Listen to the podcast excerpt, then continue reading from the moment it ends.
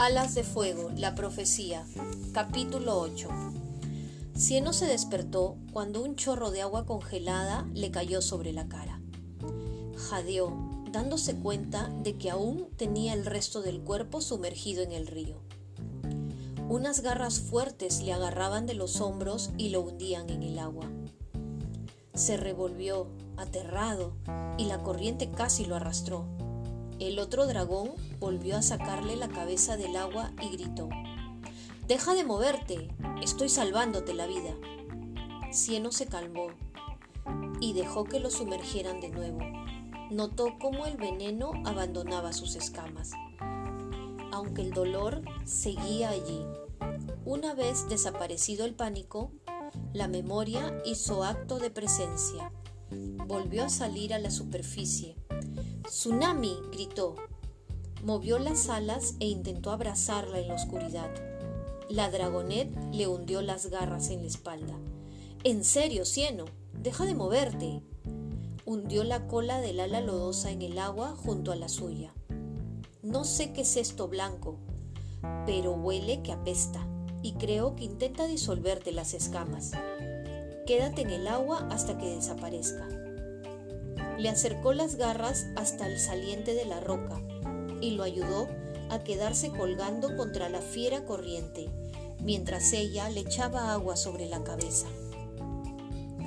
Cieno entrecerró los ojos intentando distinguir a su amiga, o al menos a la sombra oscura que se suponía que debía ser ella. Se sobresaltó cuando notó sus escamas frías contra las suyas. Tsunami estaba allí, con él, ¿Cómo has conseguido liberarte? preguntó entre dientes mientras tiritaba. Tenían que gritar para hacerse oír por encima del ruido de la cascada. Fuego, contestó escuetamente Tsunami.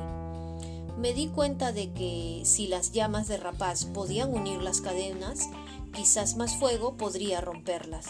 Ella sabía que yo no podía hacerlo y como siempre debía de pensar que no nos ayudaríamos entre nosotros porque esa no es la naturaleza de los dragones, o como se diga. Sol y Nocturno tuvieron que unir sus fuerzas para alcanzar el calor necesario, pero al final las rompieron. Entonces me lancé por ti. Cieno apoyó la cabeza sobre las garras de su amiga y descansó. Tenía la sensación de que sus escamas cantaban arias de dolor, mientras el agua Trataba de borrar toda aquella sustancia blanca que lo rodeaba. Bueno, dijo, como puedes ver, me ha ido muy bien. Estaba a punto de salvaros la vida. Lo hubieras hecho, agregó Tsunami. Estoy segura de que te hubieras despertado y habrías llegado rápidamente al río. Cieno batió una de sus alas contra ella. No sabía si hubiera llegado a conseguirlos él solo, pero no estaba dispuesto a agregar Yorika a su lista de defectos. ¿Viste los gusanos de luz? le preguntó. Bastante chulos, ¿verdad? Yo lo puedo ser más. Tras un momento, en silencio, las escamas de tsunami empezaron a brillar. Alas, cola, incluso el hocico le brilló en la oscuridad. La cueva empezó a tomar forma lentamente a su alrededor. En toda su vida, Cieno nunca se había alegrado tanto de ver algo. Gracias, dijo.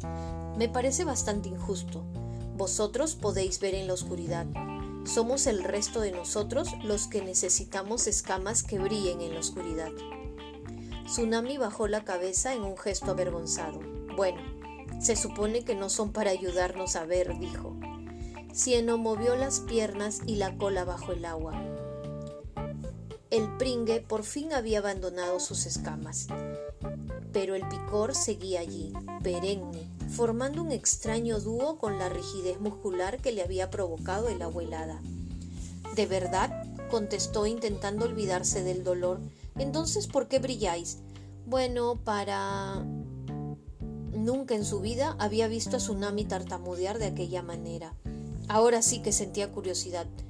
Suéltalo, le dijo salpicándola con el agua. Sabes que estás haciendo lo que haces siempre, ¿verdad? dijo ella. Hablar sobre algo ridículo para no tener que enfrentarte a lo serio, ¿verdad? Yo no hago eso, protestó el dragonet. Eres tú quien está intentando desviar la pregunta. Vale, está bien, dijo ella con una mueca. Brillar en la oscuridad. Membranas dice que es para atraer a los otros a las marinas. Así es como elegimos nuestras parejas o algo así. Añadió para después hundirle la cabeza de nuevo en el agua. El dragonet no podía parar de toser en busca de aire. ¿A qué ahora te arrepientes de haberlo preguntado? Sí que se arrepentía un poquito al menos. La idea de que Tsunami los abandonara por otra ala marina con escamas brillantes molonas lo ponía triste. Así que no podemos ir por las rocas de ahí arriba, comentó. ¿Qué podemos hacer con la cascada? Cieno esperaba que no le preguntara si las escamas aún le dolían. Quería ser el dragonet duro y fiero que todos esperaban de él. Aguantaría el dolor hasta que desapareciera por sí mismo. Ella sonrió. Saltaremos desde ella. Dijo, ¿cuánto me dirán? ¿Y unas cuantas rocas afiladas nos encontraremos en el fondo? añadió en tono lúgubre el dragonet. Me gustaría verla primero. Por favor, si voy a saltar, quiero ver hacia dónde lo hago. Está bien, vamos a investigar un poco. Lo soltó y luego ella misma saltó al agua. La corriente la arrastró lejos de Cieno y el dragonet tuvo que soltarse rápidamente de la roca para seguirla. Antes de que las luces de sus escamas desaparecieran, ¡Tsunami! la llamó. Era imposible que ella lo oyera por encima del rugido de la cascada. Se golpeó el estómago con una piedra y tragó una gran bocanada de agua. Tosiendo y atragantándose, intentó nadar hacia el bulto brillante que veía cada vez más lejos. De repente, el brillo se desvaneció y Cieno volvió a sumirse en la oscuridad. ¡Tsunami! gritó. Un segundo después, Cieno sintió que el aire le golpeaba de nuevo la cara. Su instinto le obligó a luchar inútilmente contra la corriente con garras y dientes. Con una zarpa se agarró a una roca y la abrazó, intentando asirse a ella mientras el resto de su cuerpo se quedaba colgando. Estaba suspendido en el aire por encima de la cascada. Usó toda su fuerza para agarrarse con las zarpas a la roca, pues apreciaba demasiado su vida como para desprenderse de ella tan rápidamente. Tenía los ojos cerrados, aunque tampoco es que hubiera mucha diferencia con tenerlos abiertos. El veneno que aún le bañaba la piel lo hizo retorcerse de agonía. Ni siquiera se atrevía a pensar desde qué altura había caído Tsunami. Se imaginaba su cuerpo hecho pedazos, solo, ahí abajo. Algo le tiró del pie. ¡Cuidado, cieno! Tsunami era la única para burlarse de la gente usando solo las palabras. Es muy peligroso, puedes romperte una garra. Cieno abrió los ojos. La cascada seguía pasando junto a él y caía sobre una marejada de burbujas a poca distancia. Tsunami no paraba de chapotear y dar volteretas en el agua salpicando al cieno con la cola. Agárrate fuerte, gritó. Hagas lo que hagas, no te sueltes. Ja, ja, ja, fue su respuesta. Hundió la cola en el agua para comprobar que no hubiera rocas y luego se dejó caer. El agua de la cascada le cayó con suavidad en la cara cuando salió a la superficie. Sabías que no era muy alta, la acusó. Puede, sonrió. Vale, sí, pero volví por ti cuando te oí gritar. Menos mal que no soy el tipo de dragón que sufre y muere en silencio, bromeó él también. Sin embargo, en lo único que pensaba era qué hubiera pasado si no hubiera gritado. ¿Y si nos hubiéramos separado? Vamos, el río sigue corriendo por aquí, le dijo su amiga. Usó sus pies con membranas para impulsarse por el agua y alejarse de él. Cieno la siguió hasta otro estrecho pasaje con orillas rocosas a ambos lados. Pero, dijo, la dio la cabeza y aguzó el oído. Creo que esa cascada tan pequeña no podía hacer tanto ruido. Hay otra más adelante. Escucharon ruidos bastante extraños que retumbaban en las paredes de la cueva. Cieno era incapaz de asegurar si lo que oía era el ruido de la pequeña cascada intensificado o si mucho se temía había otra más adelante. De repente Tsunami abrió las alas y se paró en seco mirando hacia el techo. ¿Has visto eso? Cieno entrecerró los ojos para ver en la oscuridad. Las escamas luminosas de Tsunami no alumbraban demasiado lejos, ni siquiera podía ver las estalactitas que seguramente habían allí arriba. No, era un murciélago. Emocionada, Tsunami golpeó el agua con la cola y sumergió a Cieno bajo una ola de agua. Volvió a salir a la superficie jadeando en busca de aire. ¿Un murciélago?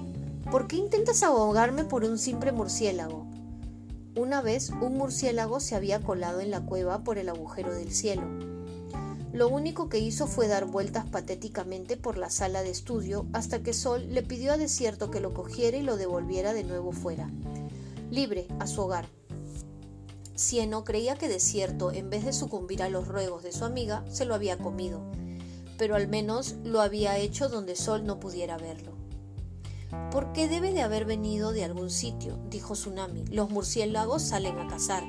Así que si los murciélagos pueden salir y entrar, me apuesto lo que quieras a que nosotros también podemos. Debemos estar cerca. Los murciélagos son mucho más pequeños que nosotros, señaló Cielo, pero Tsunami ya había empezado a nadar. Él encogió las alas bajo el agua preocupado. El dolor no desaparecía.